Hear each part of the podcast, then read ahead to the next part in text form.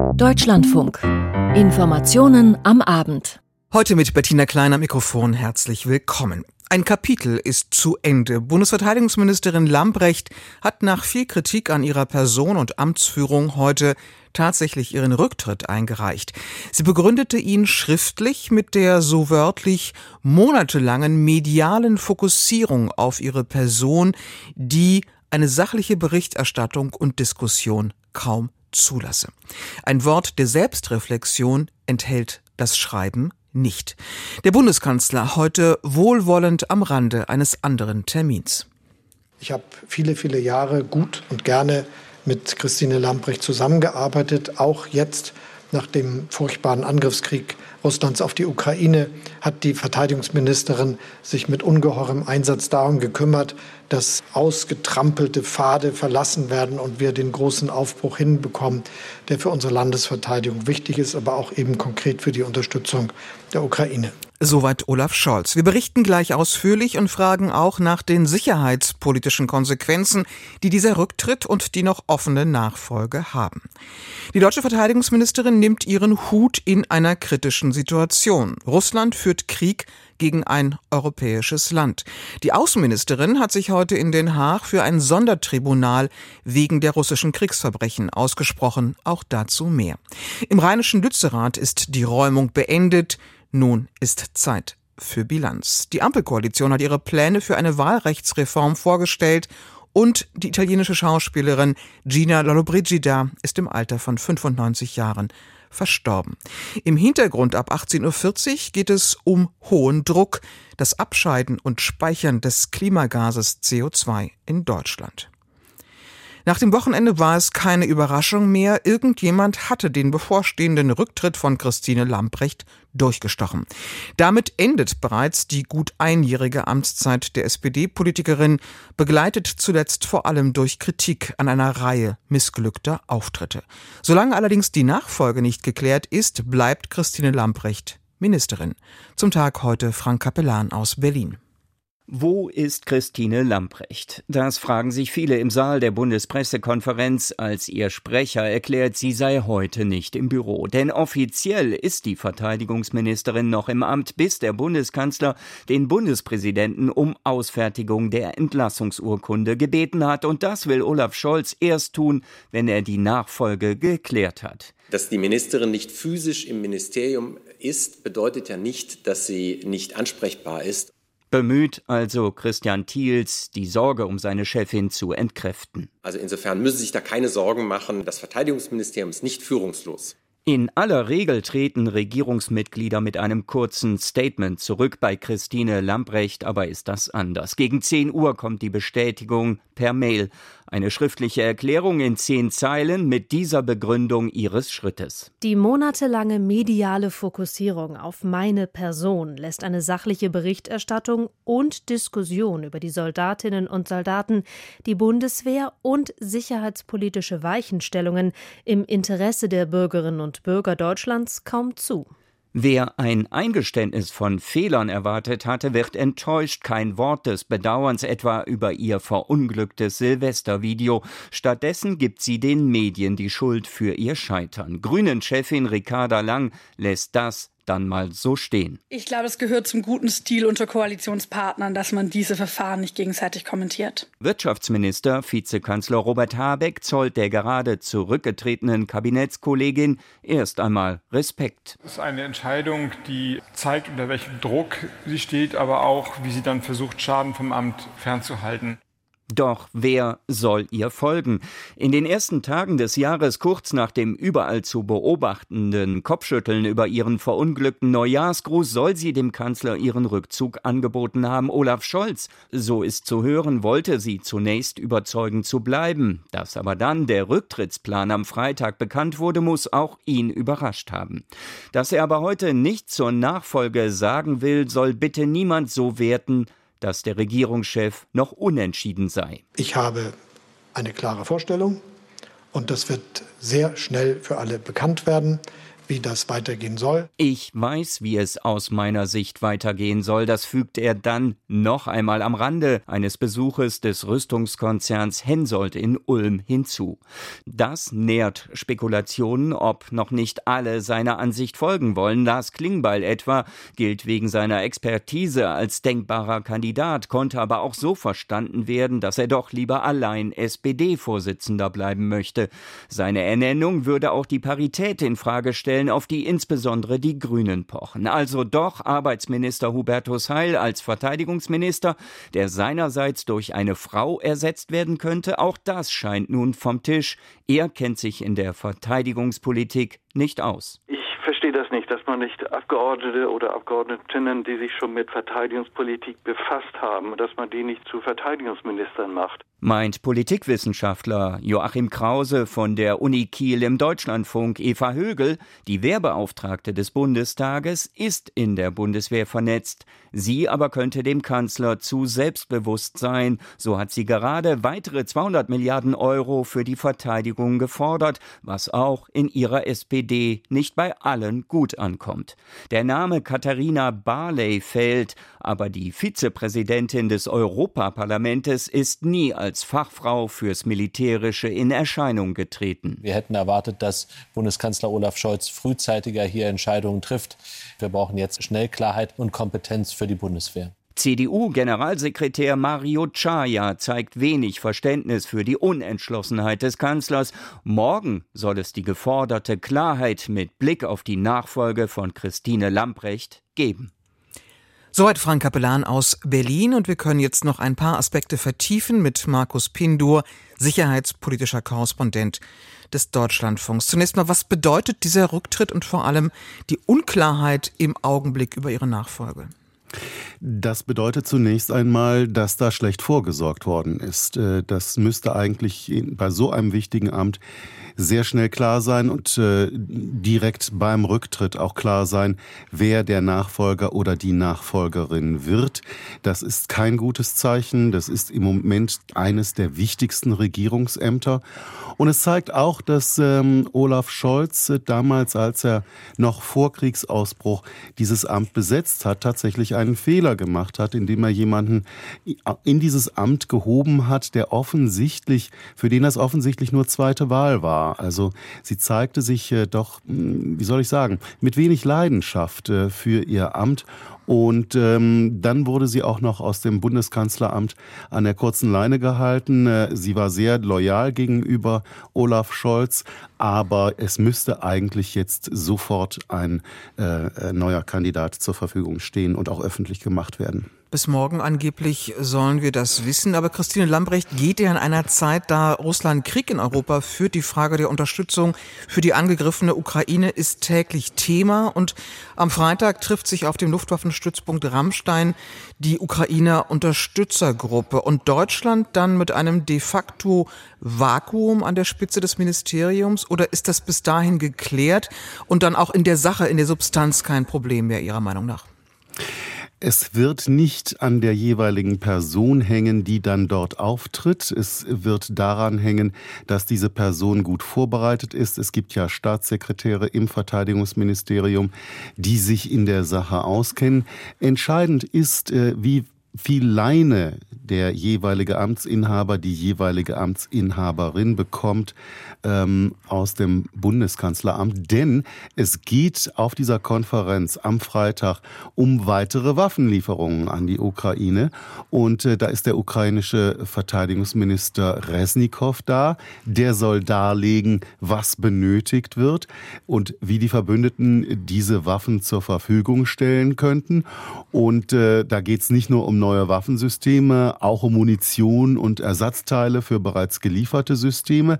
Aber da werden die Deutschen nach den neuesten Äußerungen aus Polen und aus Finnland, also zwei Länder, die dringend die äh, Leopardpanzer zur Verfügung stellen wollen, ihre Leopardpanzer, da werden die Deutschen unter Druck kommen. Sie sprechen das an. Auf der anderen Seite ist angeblich noch kein Antrag auf Genehmigung dieser Lieferung von Leopardpanzern durch die Bundesregierung eingegangen. Wir erinnern uns, Deutschland sozusagen muss dort das Ja geben, auch wenn Lieferungen von anderen Ländern äh, beantragt wird. Was ist der Stand der Dinge da im Augenblick? Also ich glaube, äh, für sowas braucht es äh, kein offizielles Genehmigungsverfahren, wenn man sich einig ist und wenn man mit, miteinander redet. Wir wissen ja, dass äh, Spanien zum Beispiel auch schon Leopard 2 Panzer liefern wollte, dass das aber irgendwie in der Bundesregierung versandet ist und dass da keine offiziellen Antragsformulare ausgefüllt werden müssen, versteht sich von selbst. Das kann man auch mit einem Anruf erledigen.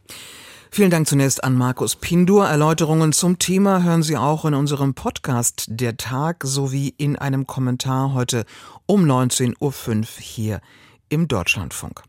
Die Kritik an Lambrecht hatte sich ja nicht zuletzt vor dem Hintergrund eines Krieges in Europa entwickelt. Nicht nur sie selbst, auch die Rolle der Bundesregierung insgesamt steht hier natürlich in Europa unter Beobachtung. Weshalb? Das wurde auch am Wochenende wieder deutlich, als die russische Armee ein Wohnhaus in der ukrainischen Stadt Dnipro unter Beschuss nahm. Die Zahl der Todesopfer stieg inzwischen auf 40. Moskau bestreitet jede Verantwortung.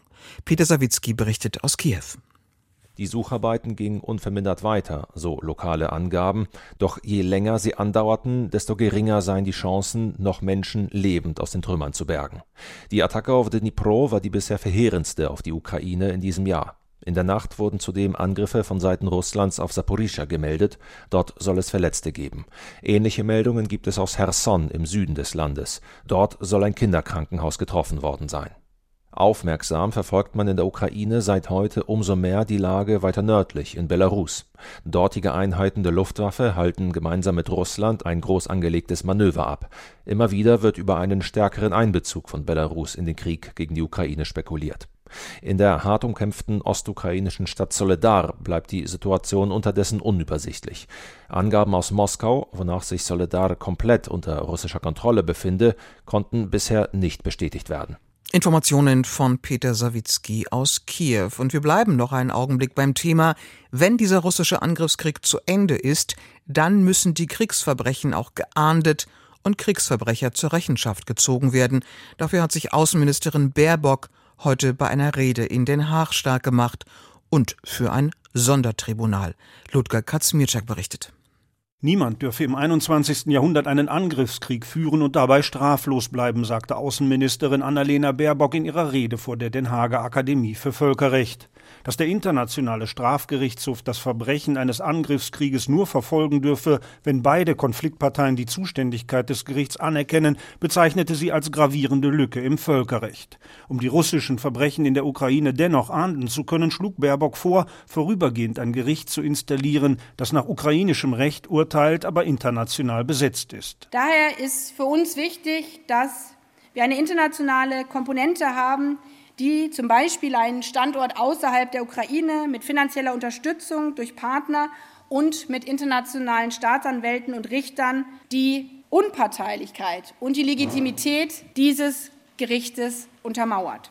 Ja, das wäre ein neues Format. Das Wort Sondertribunal nahm Baerbock dabei nicht in den Mund, obschon ihr Vorschlag genau darauf hinausläuft. Sie sprach stattdessen von einem Sonderweg und einer Sonderlösung. Dies sei keinesfalls ideal, so die Außenministerin. Aber dass wir diese Sonderlösung brauchen, liegt daran, dass unser Völkerrecht eben derzeit eine Lücke hat. Und wir nicht über Probleme in 20 Jahren reden, sondern über Gerechtigkeit von heute. Als Standort für ein zeitlich befristet arbeitendes Gericht brachte Baerbock Den Haag ins Spiel, seit Jahrzehnten Sitz vieler internationaler Gerichte und Ermittlungsbehörden. Gleichzeitig forderte die deutsche Außenministerin die internationale Gemeinschaft auf, den Strafgerichtshof in Den Haag zu stärken. Das Statut des Gerichts müsse reformiert werden, so Baerbock. Im Falle einer Aggression sollten die Juristen künftig bereits dann aktiv werden dürfen, wenn auch nur eine der beiden Konfliktparteien das Gericht einschaltet, so wie es bei Kriegsverbrechen, Verbrechen gegen die Menschlichkeit und Völkermord längst gehandhabt wird. Zugleich wollen wir das Völkerrecht weiterentwickeln, den Internationalen Strafgerichtshof in seiner Zuständigkeit für das Aggressionsverbrechen stärken, für die gesamte internationale Gemeinschaft. Den russischen Angriffskrieg gegen die Ukraine bezeichnete Baerbock als ruchlosen Überfall. Sie bekräftigte noch einmal die deutsche Entschlossenheit, die Ukraine weiterhin auch mit Waffen zu unterstützen. Entscheidend sei es jetzt aber auch, die juristischen Weichen zu stellen, um begangenes Unrecht zu ahnden. Es sei die Aufgabe aller, die Voraussetzungen dafür zu schaffen und das Völkerrecht zu stärken. Das Völkerrecht ist immer auch Zeugnis seiner Zeit. Und wir sind Zeugen unserer Zeit. Wir tragen Verantwortung. Und daher liegt dieser Schritt in unserer Hand. Außenministerin Baerbock im Bericht von Ludger Kaczmierczak aus Den Haag. 18.25 Uhr gleich. Sie hören den Deutschlandfunk. Die Informationen am Abend und wir gehen ins Inland. Die Räumung des Ortes Lützerath im Rheinischen Kohlerevier ist beendet. Was jetzt kommt, das klingt nach einer Art Aufarbeitung. Die stellvertretende Regierungssprecherin wandte sich heute in Berlin an die Klimaaktivisten.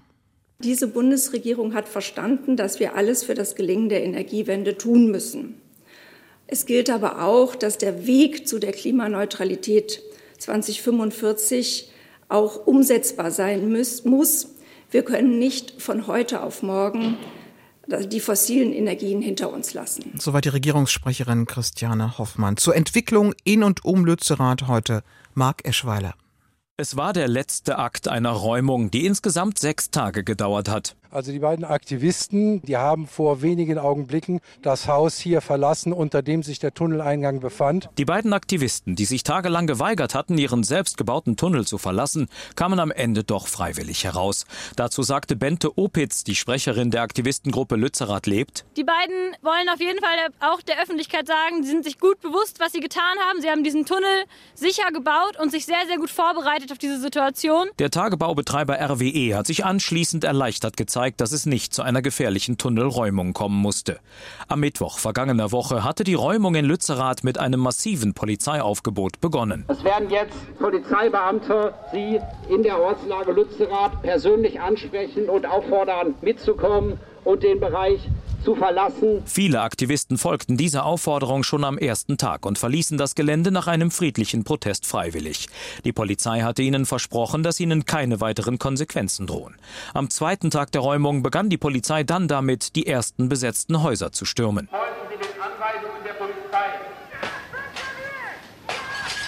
Insgesamt verlief auch das alles weitgehend friedlich. Nach dem dritten Tag, als die Polizei auch schon erste Baumhäuser geräumt hatte, zog Polizeisprecherin Cornelia Weber eine erste Zwischenbilanz.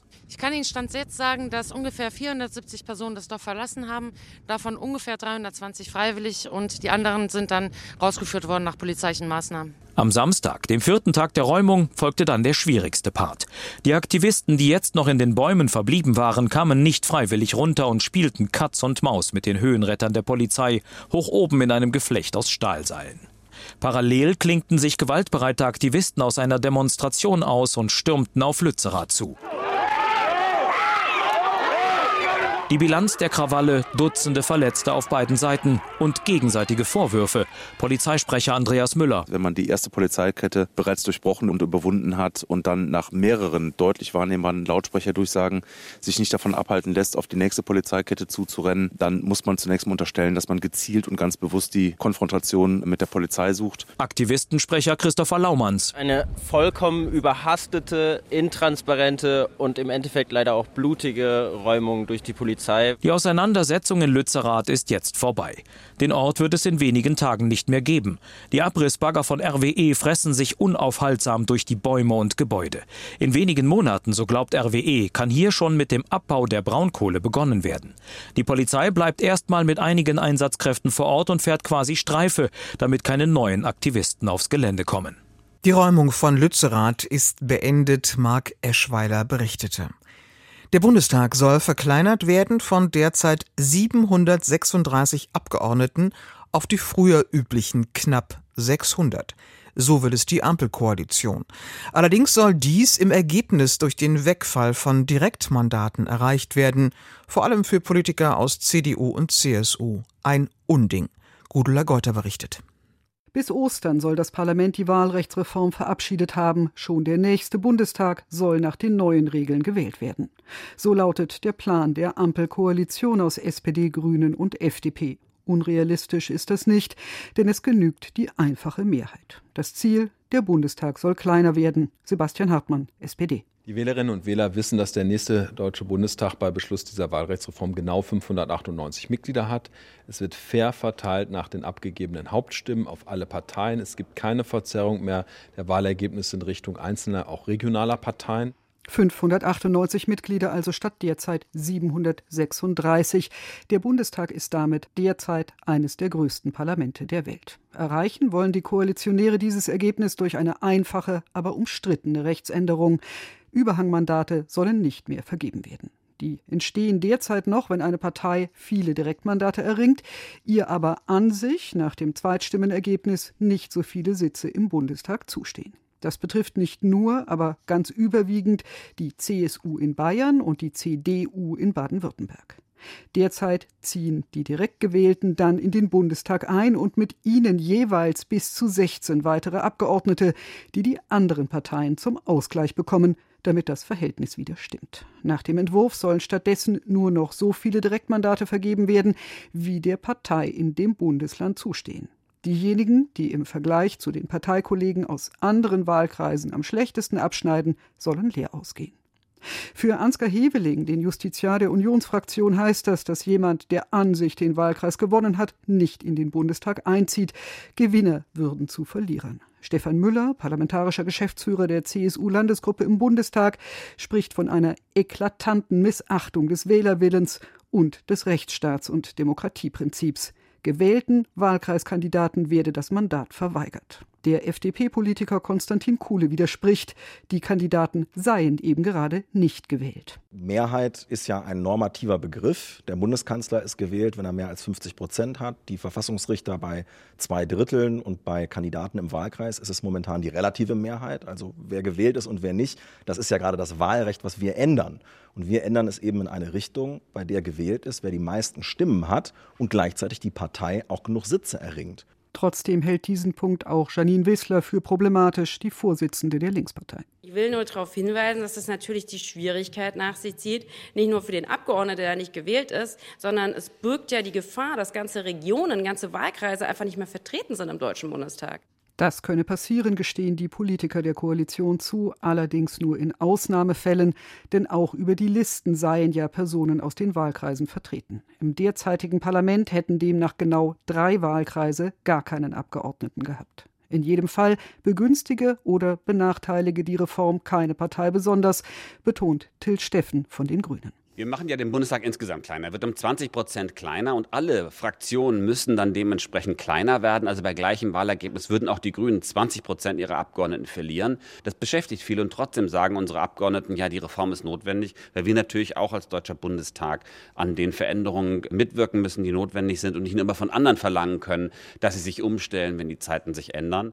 Nach eigener Aussage wollen die Koalitionäre nun auf die Union zugehen. Zugeständnisse planen sie dabei offenbar nicht. Die CSU hat schon angekündigt, gegebenenfalls vor das Bundesverfassungsgericht zu ziehen.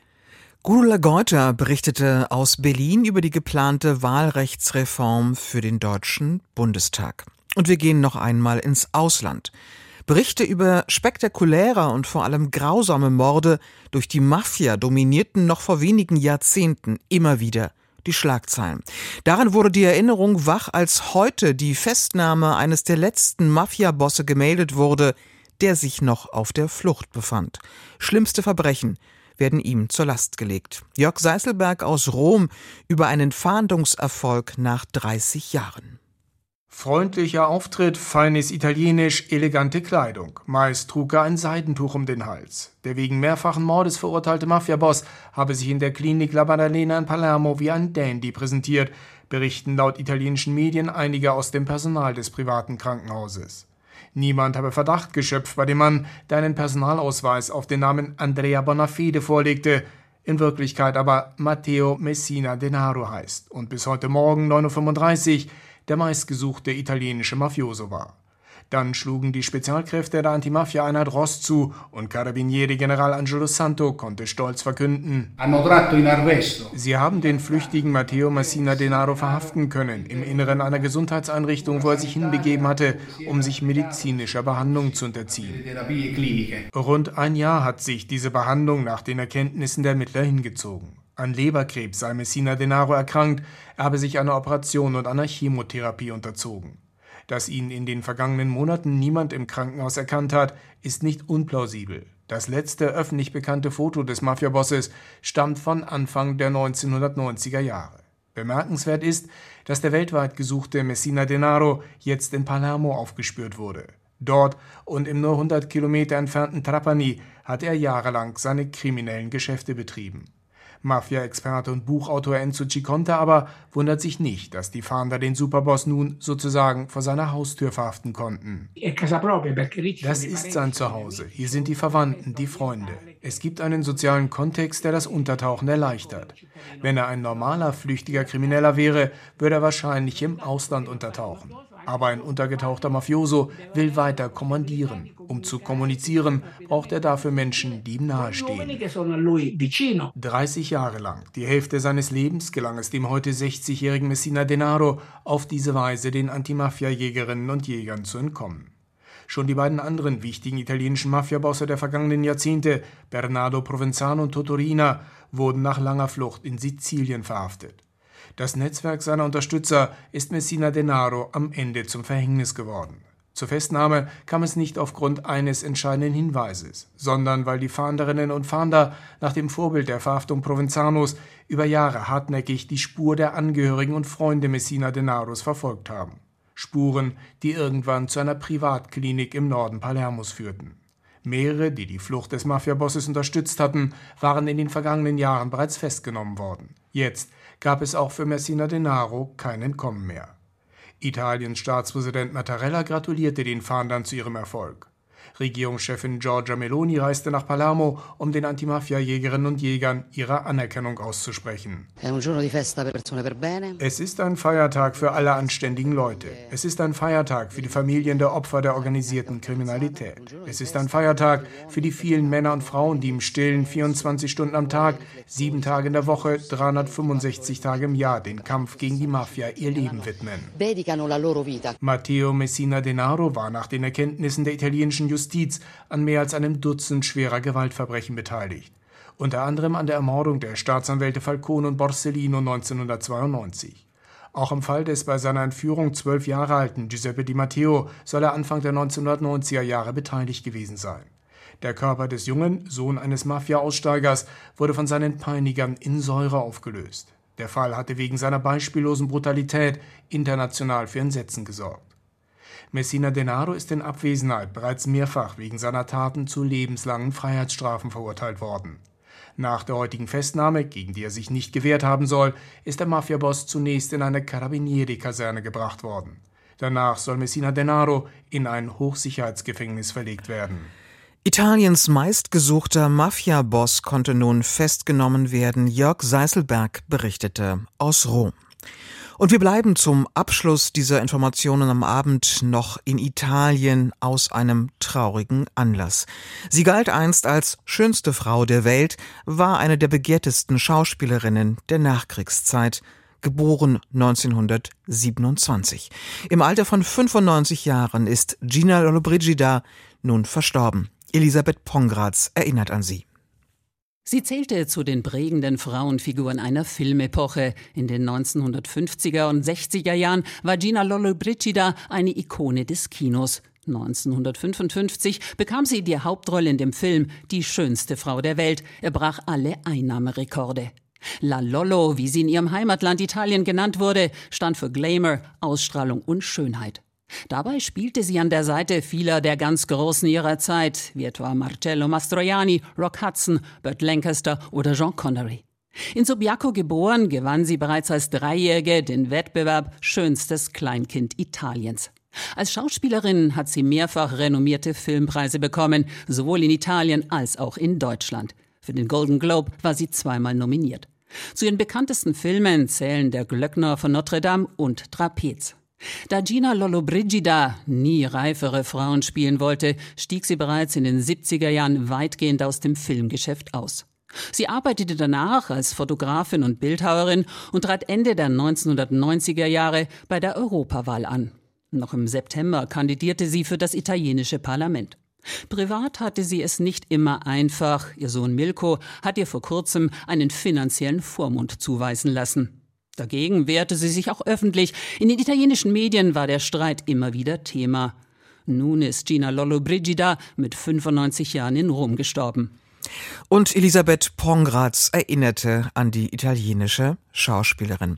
Das waren die Informationen am Abend hier im Deutschlandfunk, heute mit Bettina Kleiner Mikrofon. Ich danke für Ihr Interesse und wünsche Ihnen noch einen schönen Abend.